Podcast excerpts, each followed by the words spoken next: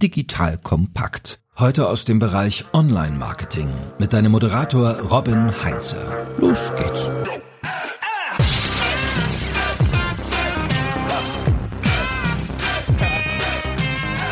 Beim Thema Lead-Generierung. Was ist da besser? Möglichst viele Leads oder lieber weniger, aber dafür nur die hochwertigen? Und vor allem, wie schaffe ich es, dass Leute bereit sind, ihren Lead bei mir zu lassen?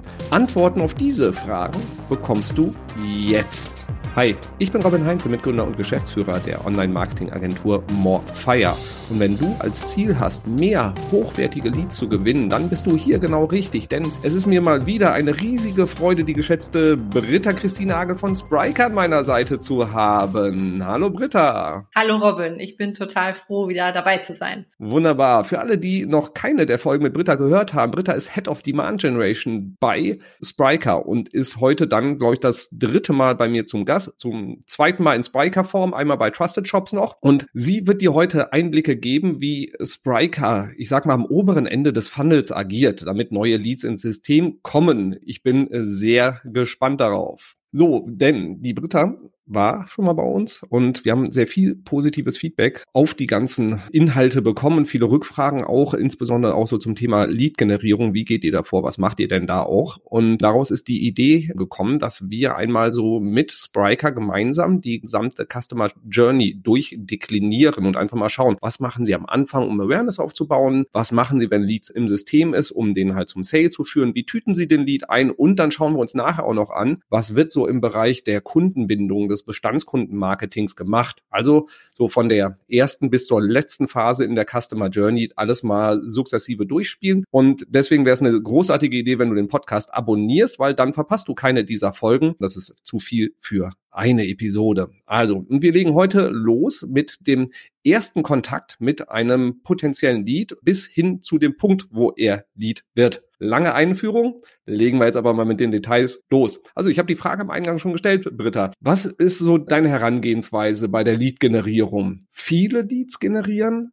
und dann gucken, die Qualität zu optimieren oder direkt hochwertige Leads, dafür weniger und dann auf der Basis skalieren. Was sagst du? Wie bei so vielen Dingen muss man natürlich die Balance halten. Generell gibt es natürlich einen Grund, warum wir im Marketing auch zwischen Leads und Marketing Qualified Leads unterscheiden. Das heißt, wir haben da die Möglichkeit, einen Filter einzubauen und nicht jeden Lead direkt weiter an unsere Sales-Kollegen zu jagen. Und diese Möglichkeit sollte man auf jeden Fall auch nutzen, soweit man sich das vom Cost per Lead und nachher der Cost per Opportunity auch leisten kann. Das muss man einmal durchrechnen. Aber generell bin ich schon dafür, dass man bewusst diesen Unterschied in Kauf nimmt zwischen zwischen Lead und Marketing Qualified Lead und durchaus erstmal mehr Leads einsammelt, als man wirklich nachher verbrauchen kann aber natürlich schon sehr auf die Qualität achtet, weil ansonsten hat man einfach zu viele irrelevante Daten nachher in seiner Datenbasis. Sehr schön. Also viel hilft nicht immer viel, sondern eher die Qualität und dann skalieren, aber halt eben den Filter vorne auch trotzdem nicht zu eng setzen, würde ich das jetzt mal zusammenfassen. Du hast jetzt gerade schon auch so ein paar Schlagwörter gesagt, also Unterscheidung zwischen Lead und Marketing Qualified Lead und wir wollen ja so die gesamte Customer Journey betrachten und einmal zur Einordnung. So welche Lifecycle Stages oder Lead Stages setzt ihr ein und welche Stufen in der Customer Journey unterscheidet ihr grundsätzlich? Wir sind ja auch große HubSpot-Fans, von daher gehen wir ganz klassisch auch mit deren Terminologie und nennen das Ganze Awareness Consideration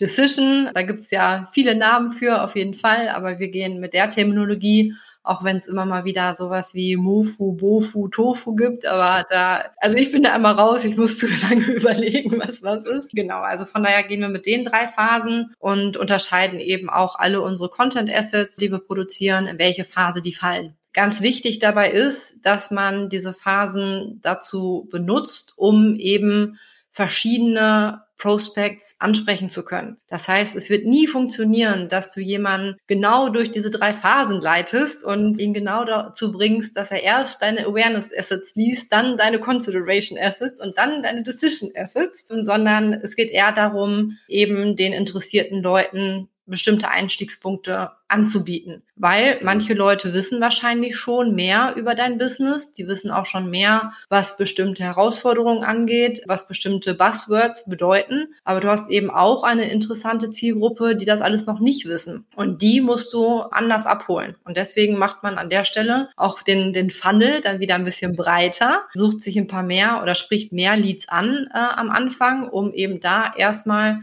mit Themen zu kommen, die ein bestimmtes Problem aufgreifen oder eine bestimmte Chance herausstellen, mit der deine Zielgruppe was anfangen kann. Und die kannst du dann natürlich weiterleiten durch diese Stages. Aber du solltest bedenken, dass es eben auch äh, Leute gibt, die direkt weiter einsteigen und schon auf Decision Assets reagieren können. Der gute Markus Bersch hat es mal so schön formuliert, die Customer Journey ist keine geführte Rundreise. Und also diese Idee, wir schieben da Leute durch so einen Trichter durch und unten purzeln ganz viele Kunden raus, die dann glücklich sind. ist eine sehr, ja, ich sag mal, eine naive Vorstellung, wie, wie du es halt auch schilderst. Die Leute steigen an unterschiedlichsten Stellen ein, überspringen Sachen, springen wieder zurück, sind eigentlich gefühlt kurz vorm Kaufabschluss, fangen dann aber auf einmal an, sich totalen Basis-Content wieder so aus der Awareness-Phase eher anzuschauen. Und man halt eben auch merkt, ja, Menschen ticken unterschiedlich, Unternehmen ticken unterschiedlich, Entscheidungsprozesse sind verschieden und dementsprechend ist der Funnel eine schöne Idee und ich finde es auch eine schöne Simplifizierung von so einem Kaufentscheidungsprozess, aber es ist halt nicht die Realität, dass die Leute da einfach Schritt für Schritt durchwandern, wie wir das gerne hätten im Marketing manchmal. Nee, ich kann mir gut vorstellen, wie der Markus das gesagt hat, sehr trocken.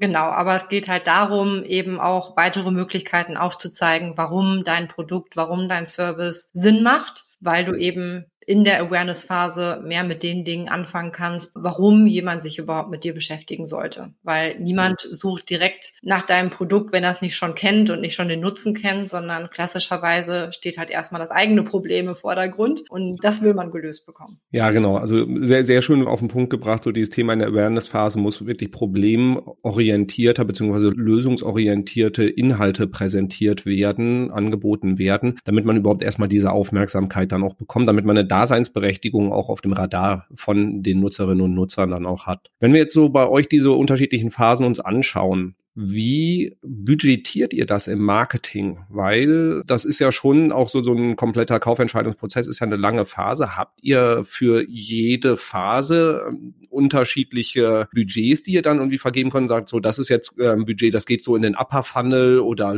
Tofu Top of Funnel, so oder Awareness Phase, wie auch immer man es nennen mag. Und das ist eher was, was halt eben so zur Lead-Generierung oder für die Consideration Phase ähm, bedacht ist. Generell nein. Da haben wir ein Gesamtbudget fürs digitale Marketing, wo eben dann eher in der Feinjustierung von unseren Performance-Marketing-Experten bestimmte Prozentsätze vergeben werden. Aber das ist sehr dynamisch, sehr agil also nichts, was wir irgendwie in der Planung berücksichtigen würden. Wir wissen, oder das glaube ich auch Branchenstandard, dass Awareness Assets erstmal günstiger sind bei der Lead-Generierung, weil man da eben auch einfacher Leute mit ansprechen kann, ja, Leute eher darauf reagieren können. Von daher kann man da einfacher mit weniger Geld Leads auch einsammeln. Und je weiter es dann in den Funnel reingeht, das heißt, je mehr sich dann die Inhalte um dich und dein Unternehmen drehen oder deine Produkte drehen, desto weniger wirst du Leute erreichen. Von daher geht schon der Großteil für die Lead-Generierung, also für den ersten Kontaktpunkt schon in unsere Awareness-Phase. Und alles weitere, ja, ist dann im Prinzip auch immer sehr, sehr Zielgruppen, sehr Messaging abhängig. Und wer ist bei euch äh, verantwortlich für so Thema Lead-Generierung? Weil wir haben auch schon Folgen gemacht, zum Beispiel mit dem Professor Christian Schmitz von der Ruhr-Uni, so zum Thema Marketing, Sales, Verzahnung auch. Früher war ja Lead-Generierung auf Messen, das hat Sales gemacht. So heute hat sich das relativ stark Richtung Online entwickelt und dann ist halt oft Marketing den Hut auf. Wie ist das bei euch aufgeteilt? Habt ihr das dann auch nach Customer Journey Stufen verteilt, wer verantwortlich ist für einzelne Phasen? Oder sagt ihr so Lead-Generierung ist, das ist Marketing, Hoheit soll Sales die Finger rauslassen. Wie macht ihr das? Das Schöne ist, dass wir es tatsächlich auf mehrere Schultern aufgeteilt haben. Äh, am Anfang hast du gesagt, ich bin Head of Demand Generation. Da hätte ich direkt einmal kurz reinspringen können, weil ich bin Head of Demand Generation Marketing. Aus dem Grund, weil wir auch eine Head of Demand Generation Sales haben. Das Demand Generation Sales Team ist bei uns einerseits das BDA-Team, also die, die wir brauchen, um unsere Marketing Qualified Leads auch ja, prüfen zu lassen und äh, Kontakt aufnehmen zu lassen. Einmal kurz Übersetzung bitte. BDA für alle nicht-Sales-Kürzel Vertrauten. Das sind die Business De Development Representatives. Genau, das ist im Prinzip das Team, was, wie gesagt, einerseits den direkten Kontaktpunkt zwischen uns im Marketing und den Account Executives im Sales bietet, die aber auch selber Outbound machen. Das heißt, die sind auch selber für Lead-Generierung verantwortlich und sind da eben auch selber auf LinkedIn unterwegs, machen ihre eigenen Recherchen um eben auch Leads direkt anzusprechen. Das heißt, einen gewissen Anteil von den Gesamtleads, die wir generieren wollen, liegt in der Verantwortung von den BDAs und die andere Seite von Sales bei den Account Executives. Also auch die haben normalerweise ja auch schon ein Netzwerk. Auch die können zu Kontakten einfach mal den, den Telefonhörer in die Hand nehmen. Und das machen sie auch. Und von daher ist das auf jeden Fall breiter gestreut, wo aber die ja, der größte Anteil, der Löwenanteil schon beim Marketing liegt, weil wir natürlich mehr Skalierungsmöglichkeiten auch im Einsatz haben. Aber da sind auf jeden Fall die anderen Kanäle auch mit im Blick. Und der dritte Kanal zwischen neben Marketing und Sales ist dann auch noch Partner. Das heißt, wir haben auch ein, ein großes, erfahrenes Partnermanagement-Team, die eben dann auch mit unseren Partnern arbeiten, bestimmte Leads zu generieren. Und wenn ihr da die unterschiedlichen ja, Verantwortlichkeiten auch habt, habt ihr dann auch verschiedene Ziele? Also, dass ihr sagt, so eine Marketing, ihr habt das Ziel jetzt Marketing Qualified Leads zu generieren, Sales muss halt eben irgendwie Opportunities oder Deal Pipeline generieren und Partner muss halt irgendwie auch hat bestimmte andere Kennzahlen. Also, woran werdet ihr gemessen? Habt ihr da konkrete Zahlen auch als Vorgaben und was sind das dann für, für Kennzahlen, an denen ihr euch orientiert? Letztendlich kommt es darauf an, was für Opportunities generiert werden. Also die Lifecycle Stage, die ganz am Ende steht. Das messen wir dann eben auch daran, was von den jeweiligen Quellen gesourced wurde. Das heißt, wo der Kontakt herkommt. Wir von Marketing sind sowieso auf die anderen Experten angewiesen. Das heißt, wir alleine können keine Opportunity generieren, gerade weil es bei uns im Enterprise-Business immer ein persönliches Gespräch und viele Talks gibt, um dann wirklich zu einem konkreten Angebot zu kommen. Also von daher können wir von Marketing ja eigentlich nur bis zur Marketing Qualified Lead Stage gehen, vertrauen eben dann auf die Expertise von unseren BDAs, die den Erstkontakt herstellen, die ersten Informationen einholen und dann eben einen geeigneten Lead auch weiter zu den AIs geben. Das heißt, da haben wir sowieso andere Verantwortlichkeiten, wer den Lead dann voranbringt. Aber insgesamt schauen wir dann eben, wo kommen die Opportunities, die tatsächlich dann nachher generiert werden. Das heißt, wer hat den Kontakt reingebracht. Nun, bevor wir jetzt dann noch in die einzelnen Kanäle und einzelnen Maßnahmen gehen, die ihr macht, noch eine Frage so ein bisschen für das Organisatorische, weil ich das super spannend finde und wir sehen halt eben auch, dass viele Unternehmen genau an diesen Punkten, wie organisieren wir das Ganze eigentlich, wie machen wir das Zusammenspiel, dass das eine riesen Herausforderung ist. Deswegen habe ich da jetzt so ein bisschen tiefer nachgebohrt und alle, die jetzt sagen, wie machen ihr Lead-Generierung? Ja, kommt jetzt. Aber vorher noch eine Frage. Trennt ihr zwischen Online- und Offline-Maßnahmen? Wobei Offline war ja die letzten zwei Jahre bisschen überschaubar wahrscheinlich, aber zieht ja jetzt wieder an. Also habt ihr da eine Trennung drin? Wir haben budgetmäßig auf jeden Fall eine Trennung drin, dass wir dediziert sagen, das ist das, was wir auf Digitalkanälen ausgeben wollen und auch ähm, welche Anzahl von Leads können wir generieren über Digitalkanäle und was können wir über Events einplanen, einfach weil die Mechanismen so unterschiedlich sind bei diesen beiden Typen und andererseits auch wieder Hand in Hand gehen müssen. Weil natürlich ein Event bringt Leads, aber nicht nur eine Art von Leads, sondern auch bei einem Event kannst du wieder in total viele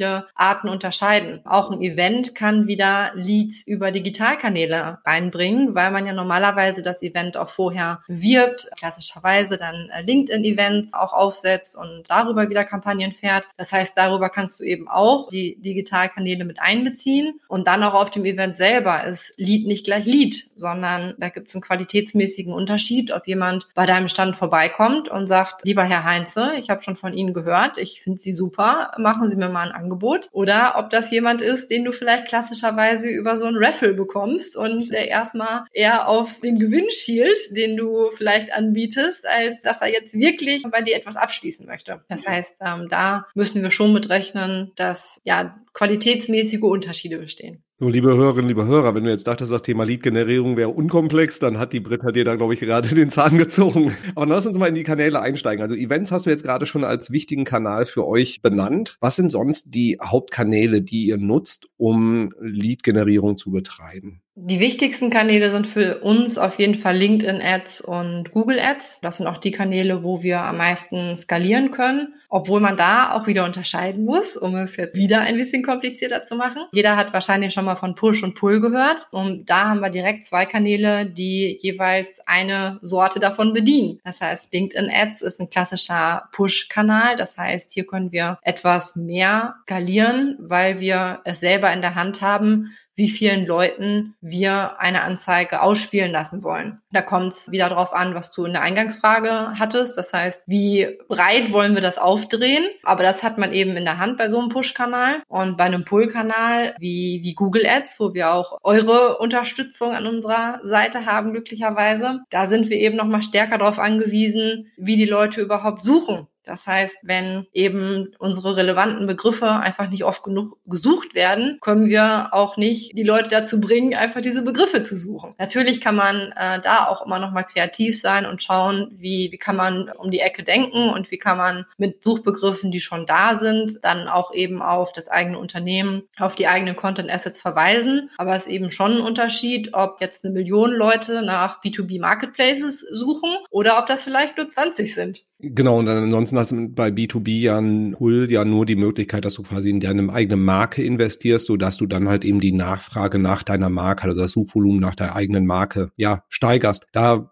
würde ich gleich gerne nochmal drauf eingehen, so dieses Thema Marke und Lead-Generierung, aber vorher noch so, du hast jetzt gesagt LinkedIn und Google Ads so als wichtigste Kanäle. Gibt es noch weitere, die ihr intensiv bespielt? Ja, generell bauen wir gerade unsere organischen Kanäle auch nochmal aus. Das heißt, einmal die organischen Counterparts, alles, was wir auf Social Media auch über unsere Corporate-Profile machen können, aber auch über Employee Advocacy. Das heißt, unsere Mitarbeiter auch dazu enablen, eben selber auf Social Media aktiv zu sein, als auch SEO. SEO wissen wahrscheinlich die meisten Zuhörer hier auch, braucht immer ein bisschen mehr Vorlauf als jetzt SEA. Deswegen ja, waren wir da auch ein bisschen später mit dran, aber sehen da jetzt gerade auch die ersten Früchte, die wir ernten können. Aber da haben wir noch sehr, sehr viel Potenzial, auch organisch noch besser aufgestellt zu sein. Und ein weiterer Kanal, mit dem wir weiter rumspielen, weiter testen, sind vor allen Dingen auch Media Publishers oder Content Syndication Programme, wo wir dann mit externen Publishern zusammenarbeiten, um eben über deren Datenbasis dann auch unsere Content Assets zu verteilen. Und das ist besonders wichtig für uns eben in allen Regionen, wo wir selber noch nicht so die Datenbasis und die Bekanntheit haben, weil diese externen Media Publisher eben schon einen gewissen Ruf haben und ja, wir da ein bisschen in Vertrauensvorschuss gehen können. Kann man das so als verlängerte PR-Maßnahme auch bezeichnen oder wird das das nicht so richtig treffen? Interessante Frage. Wir haben auch eine ganz tolle PR-Expertin bei uns im Marketing-Team, mit der wir solche Sachen auch auf jeden Fall absprechen. Also es kann schon oft Hand in Hand gehen, dass man versucht, gewisse Inhalte auch organisch, also über PR zu platzieren und dann gleichzeitig auch etwas einzukaufen. Aber ja, das, das ist, glaube ich, noch weiter voneinander entfernt als jetzt SEO und SEA als äh, Counterparts von organisch und bezahlt, weil ja bei PR noch, noch viel stärker im Vordergrund steht, dass eben der Journalist, die Journalistin solche Inhalte mit einflechten kann, ohne dass sie wirklich bezahlt wirken. Wir haben, wir haben auch in der Vergangenheit jetzt verschiedene Tests, sowohl für uns selber als halt eben auch für andere B2B-Kunden gemacht, wo es auch dann darum ging, zum Beispiel sich einfach nur in Content-Newsletter mit Anzeigen oder halt eben auch mit redaktionellen Beiträgen äh, oder redaktionell anmutenden Beiträgen einzukaufen. Und das hat tatsächlich zum Thema Lead-Generierung extrem gut funktioniert. Unsere Hypothese dahinter ist halt auch, das sind Leute, die lesen regelmäßig etwas, die öffnen E-Mails und so, die, und die sind sehr empfänglich dann halt eben auch für solche Art von Kommunikationsmaßnahmen. Also insofern finde ich das einen super spannenden Punkt und zu dem Thema so die, das eigene Team zu enablen, dass sie halt eben auch organisch auf Social Media aktiv werden. Dazu kann ich, ähm, packe ich in die Show Notes auch die Folge mit dem Björn Radde von T-Systems empfehlen, die da wahnsinnig weit sind und super viel auch rein investieren, halt eben wirklich da rein, die, das Team, auch die Sales-Leute auszubilden, Content bereitzustellen und das Ganze halt eben auch so, dass man sie nicht dazu zwingt, sowas zu tun, sondern dass die richtig Bock da haben haben. Also da liefert Björn wahnsinnig viel Input. Ich halte das auch für einen total spannenden, wertvollen Kanal. Haben wir noch weitere Kanäle, die wir unbedingt noch erwähnen müssen, wo ihr aktiv seid? Über Events haben wir gesprochen, vielleicht nicht äh, speziell über Online-Events. Das hat einfach nochmal eine andere Dynamik, Hybrid zwischen einem Offline-Event und vielleicht einem Lead-Magneten wie einem White Paper etc. Also von daher Online-Events, Webinare, Ask Me Anything-Formate, das ist auf jeden Fall was, was wir im Moment auch ausbauen, was wir einfach aus Kapazitätsgründen nicht so vorantreiben konnten, wie wir wollten. Genau, aber das ist auch auf jeden Fall was, was aus unserer Sicht noch nicht tot ist. Auch wenn es diese Zoom-Fatigue gibt, gibt es, glaube ich, immer noch diesen Bedarf, gute Inhalte auch einfach dann konsumieren zu können, wann immer man möchte. Und daran ist man ja jetzt auch gerade gewohnt in den ganzen Remote-Arbeitsrhythmen und dass man viel von zu Hause macht. Das ist eine wunderbare Überleitung zu dem Thema, welche Art von Lead-Magneten setzt ihr eigentlich ein? Also Webinare haben wir jetzt erwähnt, Events auch physisch, genau, ihr habt jetzt in Kürze auch, wenn wir das von der Ausstrahlung richtig timen, müsstet die Spriker Excite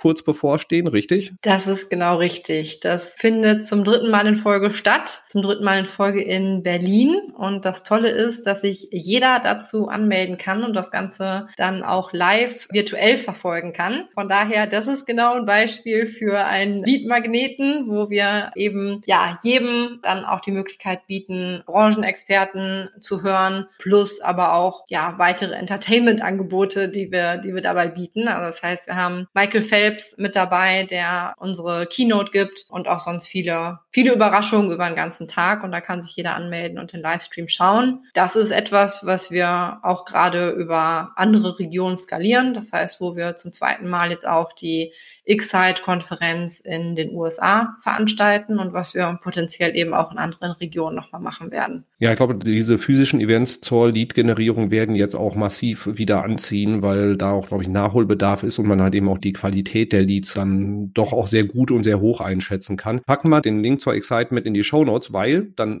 können sich alle quasi dran bedienen und gucken, wie macht Spriker eigentlich Lead-Generierung, wie baut Spriker äh, gute Lead-Magneten auf, die dann auch so hoffentlich funktionieren für Offline-Events könnt ihr euch da mal bedienen und natürlich auch anmelden. So, wir haben äh, physische Events, wir haben Online-Events, also auch verschiedene Formate. Das finde ich auch ganz wichtig, weil so Webinare, ja, wir haben so eine gewisse Müdigkeit, was das angeht, aber wir sehen auch, wenn du die Dinger spannend gestaltest, auch andere Formate, so Ask Me Anything Sessions etc., dann funktioniert das nach wie vor sehr gut. Das macht ja zum Beispiel der Henrik Lennertz macht das ja auch ganz toll, unser gemeinsamer Bekannter. Packe ich auch mal mit rein, wie er das mit seinen Veranstaltungen macht, weil das finde ich auch ein sehr, sehr cooles Format. Was nutzt ihr noch? E-Books oder sind die schon tot? Nein, ich glaube, das sind die Klassiker Klassiker, die auch so schnell nicht tot zu kriegen sind. Das heißt E-Books, White Paper, Guides, wobei da die Unterschiede auch recht fließend sind. Also wir verstehen es normalerweise so, dass das E-Books auch vor allen Dingen die längeren Formate sind und Guides und White Paper eben ein bisschen knackiger zu konsumieren sind. Aber das ist schon das klassische, wo jeder, der auf der Suche nach Informationen ist, ja, mit so einem PDF eigentlich ganz viel anfangen kann. Von daher, das benutzen wir auf jeden Fall noch sehr viel. Daneben aber auch spezielle Reports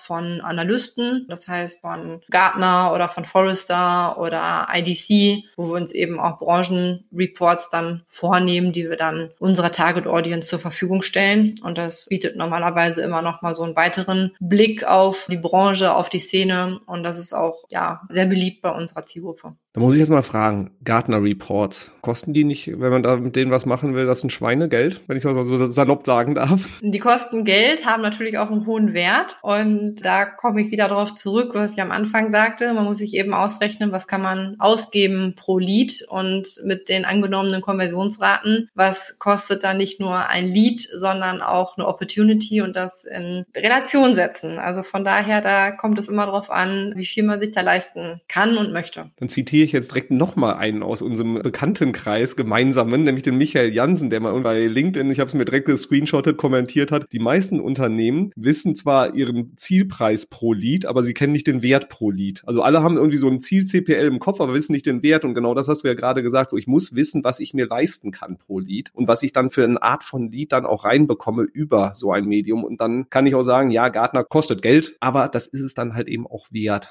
So, das finde ich eine ganz, ganz wichtige Ergänzung dazu, weil auch das Erstellen von einem White Paper oder von einem E-Book, das kostet ja auch Geld. Also das, die fallen ja auch nicht vom Himmel. Nee, leider nicht. Wir haben gerade unser Content Squad auch nochmal extrem aufgebaut. Aber trotzdem, wenn man eben wirklich qualitativ hochwertigen Content anbieten möchte, dann brauchen solche Experten auch Zeit und Muße, solche Inhalte zu erstellen. Und was du halt auch gerade gesagt hast, so nachdem welche die Länge von solchen Sachen, E-Book eher so ein längeres Ding, äh, so, so ein Guide oder White Paper eher kürzere Sachen, da, da ist auch so die Empfehlung, ähm, wir haben das bei uns jetzt auch nochmal aufgeclustert und hat eben gesagt, so welche Sachen liegen eigentlich bei einem C-Level auf dem Tisch? So, was, wo schaut bei uns ein Head of Marketing drauf und was ist eher für eine operative Ebene geeignet? So, und dann hat man schon ganz unterschiedliche Formate. Da komme ich nämlich jetzt gerade drauf, weil ich die Tage bei euch über ein schönes Paper gestolpert bin, wo es halt eben darum ging, wenn ich es richtig wiedergeben kann, wie man eine B2B-Plattform, wie ihr sie habt, also eine komplexe Lösung, wie man das eigentlich bei einem C-Level pitcht, die vielleicht so überhaupt keinen Zugang gedanklich dazu haben. Was hat euch dazu bewogen, das zu machen? Oder habe ich es jetzt mal richtig wiedergegeben? Entschuldige. Ja, du hast es perfekt wiedergegeben. Da geht es wirklich darum, unsere Champions in den Unternehmen zu enablen, dass sie eben auch solche digitalen Projekte pitchen können. Und das ist eine Kampagne, die wir uns überlegt haben oder die entstanden ist, viel im Austausch mit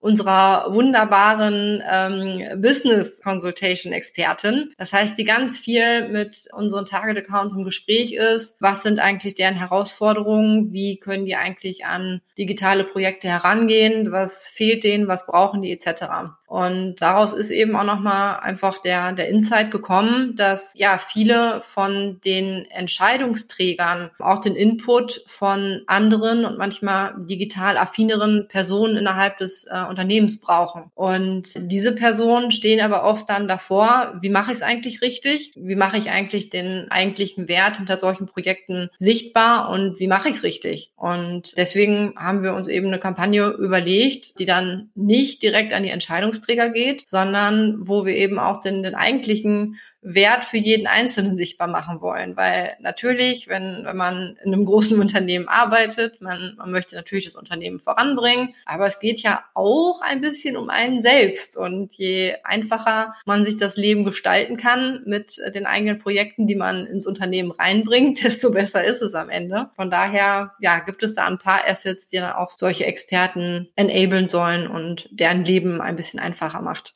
Wir packen den Report einfach mal in die Shownotes auch mit rein. Und ich habe das jetzt auch die Tage von OMR zum Beispiel bekommen. So, du willst zum Festival, aber hast noch nicht die Freigabe bekommen. So kannst du da quasi deinen Festivalbesuch bei der Konferenz quasi auch deinem Vorgesetzten, deiner Vorgesetzten pitchen, um da dann halt eben die Genehmigung noch zu bekommen. Also den Ansatz finde ich sehr charmant. Ja, und auf jeden Fall muss man sich auch das Video dazu anschauen, weil da sind unsere Designer super kreativ geworden. Also das gibt's auf LinkedIn, das Video, wo ich total gestaunt habe, dass unsere Designer, die ansonsten die Videos produzieren und unsere ganzen Lead-Assets äh, designen, dass die dann in die Rollen von Schauspielern geschlüpft sind und ich glaube, das Ganze ganz amüsant wiedergeben. Definitiv. Also ich bin auf jeden Fall hängen geblieben und habe es runtergeladen und gesagt, okay, das adaptieren wir sofort. Was habt ihr ansonsten getestet, wo du sagst, das hat mega gut funktioniert, vielleicht sogar überraschend deutlich besser, als wir irgendwie erwartet hätten? Hm, was wir letztes Jahr gestartet haben, sind unsere eigenen Reports, die wir mit unserem unserem Partner Apinio gemacht haben. Da war eben die Hypothese, wir möchten eigene Reports haben mit einer eigenen Datenbasis, die wir mit ganz aktuellen Insights unserer Zielgruppe dann auch zur Verfügung stellen wollen. Und das haben wir letztes Jahr gestartet mit sehr lokalen Ausrichtungen. Das heißt, ein E-Food Report für den Bereich Dach, wo wir untersucht haben, was sind eigentlich die Präferenzen von den Deutschen, um online Essen einzukaufen. Das heißt, wie unterscheidet sich das, je nachdem, wie weit man von einem Supermarkt entfernt wohnt, was die Anbindungen sind, wo geht der Trend hin, welche Anbieter sind da besonders nachgefragt. Und ja, das ist auf sehr, sehr viel Interesse gestoßen, vor allen Dingen, weil es so aktuell war, weil es eben auch gut untersucht war. Und das ist etwas, was wir jetzt auch regional gut nutzen können. Das heißt, nach dem Dach-Report kam dann der US-Report, der natürlich nochmal auf ganz anderen Mechanismen beruhte bei den eigentlichen Fragen, weil gerade so Entfernung zum Supermarkt, da kannst du die deutschen Maßstäbe jetzt nicht unbedingt ansetzen. Aber im Prinzip der, der, der Grundsatz blieb der, der gleiche. Wo geht der Trend hin? Was sind so die Konsumentenpräferenzen? Und das sind einfach sehr, sehr spannende Insights für alle Unternehmen, die in dem Bereich tätig sind. Und da kommt jetzt noch der, der dritte Schlag, nämlich UK. Und der erscheint Mitte Mai, der Report. Und da ist eben auch nochmal das Tolle, dass wenn wir diese unterschiedlichen Datenbasen haben, die dann wieder miteinander zu vergleichen. Weil gerade für globale Unternehmen, die jetzt vielleicht mehrere Märkte im Blick haben, da herauszufinden, was ist denn eigentlich anders zwischen Dach und UK? Was sind denn die unterschiedlichen Präferenzen? Was müssen wir denn da beachten? Genau sowas kitzeln wir dann in diesen E-Food Reports heraus. Sehr spannend. Also ich glaube, da ähm, Reports im Allgemeinen, du hast ja auch Gartner vorhin schon gesagt, mit denen ihr dann was macht. Und ich glaube, Reports generell sind ein sehr gutes Differenzierungsmerkmal, um halt eben auch Branchenexpertise zu zeigen, auch insbesondere wenn, wenn du in neue Branchen reingehst, wo man dich vielleicht noch gar nicht kennt. Also finde ich, finde ich einen super spannenden Ansatz. Aber bei euch läuft doch auch nicht alles super nach Plan. Sag mal, habt ihr irgendwelche Kanäle oder Formate getestet, wo du sagst, ah, Geld versenkt, Mist? Auf jeden Fall. Das haben wir auch, glaube ich, in unserer letzten Folge nochmal besprochen. Also es, es kann nicht alles perfekt laufen und es geht eher darum, schnell zu testen, schnell zu lernen und dann eben was anders zu machen. Also von daher, da gibt es ganz, ganz viele Dinge bei uns, die nicht gut funktionieren, aber wo wir dann sagen, okay, wir wissen, dass das jetzt gerade hier nicht funktioniert. Wir machen jetzt was anderes, während man aber trotzdem im Prinzip offen bleibt und sagt, wir haben das jetzt einmal getestet, das funktioniert jetzt nie wieder, das darf man eben auch nicht machen. Aber ein Kanal, der sich bei uns noch nicht durchgesetzt hat, und ich will mir keine Feinde jetzt im schönen Hamburg machen, aber Xing ist natürlich so ein Kanal, wo wir auch überlegt haben, einerseits haben wir noch eine super große Datenbasis, sind mit Kununo verbunden und gerade so in unserer deutschen Kernzielgruppe müssten dann auch sehr, sehr viele Leute auch da sein. Aber da haben wir zum Beispiel den ja, Kern noch nicht geknackt. Auch da, ich denke, wir werden das schon noch mal testen, dann mit einem anderen Approach, aber das hat noch nicht gezündet. Ja, ich bin eigentlich auch ein Xing-Freund. Wahrscheinlich kriege ich jetzt dafür mehr Drescher, als wenn man auf Xing draufhaut eigentlich. Aber ich, ich bin, bin nach wie vor davon überzeugt, dass es eine Plattform ist, die ein totales Potenzial hat. Aber ja, es ist, es ist sehr schwer, es wirklich auch so nutzbar zu machen. Da sind, macht LinkedIn einem das Leben dann doch etwas leichter, wenn es um das Thema Lead-Generierung im Speziellen geht. So genau. Ich hatte vorhin noch eine Frage zurückgestellt, nämlich nach dem Thema Marke, weil da sind wir, waren wir beim Thema Push und Pull Pull-Marketing. Also man, man kann ja quasi die Google-Nachfrage, das Google-Suchvolumen schon ein bisschen steuern. Dadurch, wenn man halt eben extrem präsent ist, steigt natürlich auch die Suchanfragen nach der eigenen Marke. Und da jetzt nochmal die Frage so beim Thema dieses Zusammenspiel von Markenaufbau, von Sichtbarkeit allgemein in Kombination mit dem Thema dann, um da Leads auch raus zu generieren.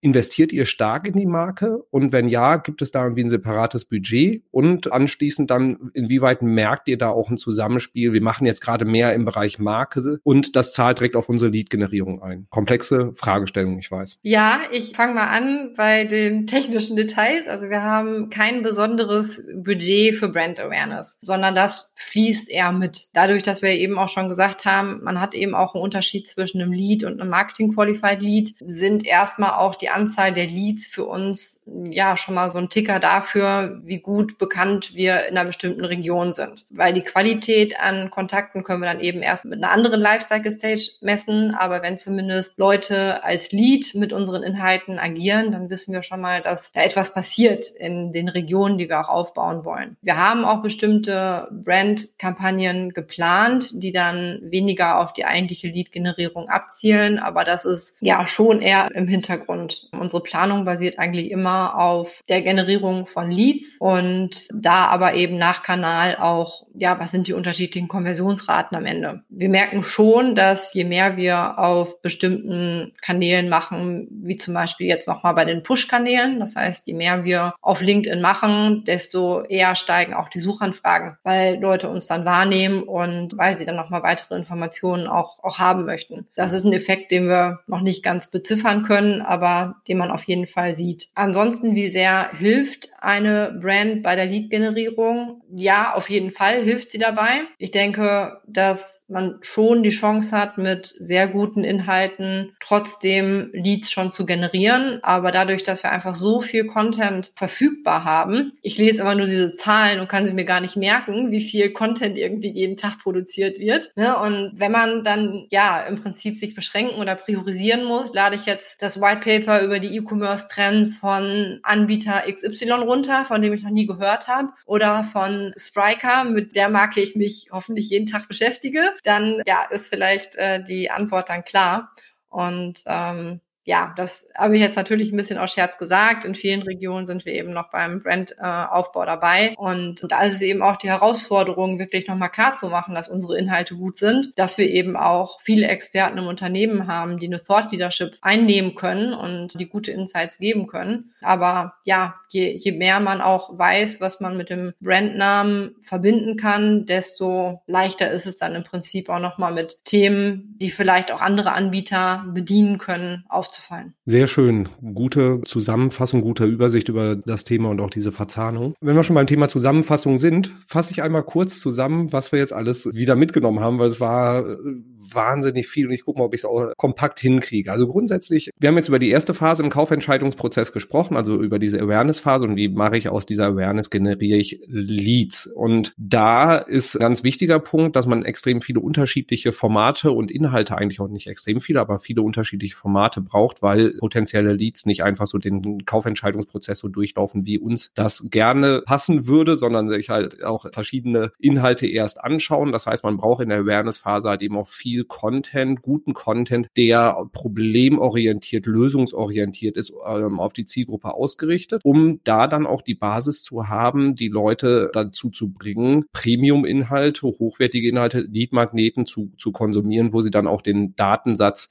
dann da lassen um aus Kontakten Leads zu machen. Wer von Spriker Kanäle genutzt, am wichtigsten LinkedIn und Google Ads, aber halt eben auch mittlerweile stark im Aufbau das ganze Thema Organic, also sowohl im Bereich SEO als auch dann im Bereich ähm, LinkedIn, wo halt eben dann auch das, das Team enabled werden soll, dass sie halt eben mehr dort machen. Und ein anderes wichtiges Thema bei Spriker ist das Thema Events zur Lead-Generierung, sowohl Online-Events als auch Offline-Events. Und da werden halt eben Formate dann so wie E-Books E-Books, die eher länger sind, kürzere Sachen wie White Paper oder Guides gemacht, Webinare entsprechend als Online-Lead-Magneten. Und was ich super spannend fand, war so dieses Thema Analysen und Studien zu nutzen. Ich glaube, als Partner hattet ihr jetzt Apinio und Gartner genannt, mit denen ihr das zum Beispiel dann auch zusammen macht. Und was ich halt eben auch super spannend fand, war so dieses Thema Reports für bestimmte Personas, also zum Beispiel, du hattest sie Champions genannt im, ähm, im Unternehmen, die Fans von eurem Produkt sind und die das dann pitchen können an das C-Level, weil die müssen nachher irgendwie die Tinte unter den Vertrag setzen. Und dann halt eben auch eine, das, das Learning, dass so spezielle Branchenreports extrem gut funktionieren können, weil man dadurch halt eben dann auch die Expertise zeigen kann. So, ich glaube, da war noch viel, viel mehr drin, wo es halt dann einzelne Stages geht, auch um Budgetierung etc. Skip sonst einfach nochmal zurück, aber das war das, was jetzt bei mir alles hängen geblieben ist. Noch was Wichtiges zu ergänzen? Ich glaube, das war eine perfekte Zusammenfassung. Sehr schön. So, liebe Hörerinnen, liebe Hörer, du hast wahnsinnig viel Input jetzt schon bekommen und kannst dich darauf freuen, dass noch weiterer Input kommt, weil ich werde die Britta mir auch wieder ans Mikrofon schnappen und dann mal drüber sprechen, wenn der Lead im System ist, wie mache ich denn aus dem Lead dann halt eben auch jemanden, der dann gerne kaufen möchte, also für den an den Kauf heran. Da werden wir in Kürze eine Folge zu aufnehmen und du abonnierst am besten den Podcast und bekommst dann genau diesen Input. Ich packe dir ganz viele weitere andere Sachen in die Show Notes mit rein, über die wir gesprochen haben. Schau dir das auf jeden Fall an und wenn du möchtest, dass du die Show Notes einfach per Mail zugeschickt bekommst, dann geh auf die schöne Seite get.more-fire.com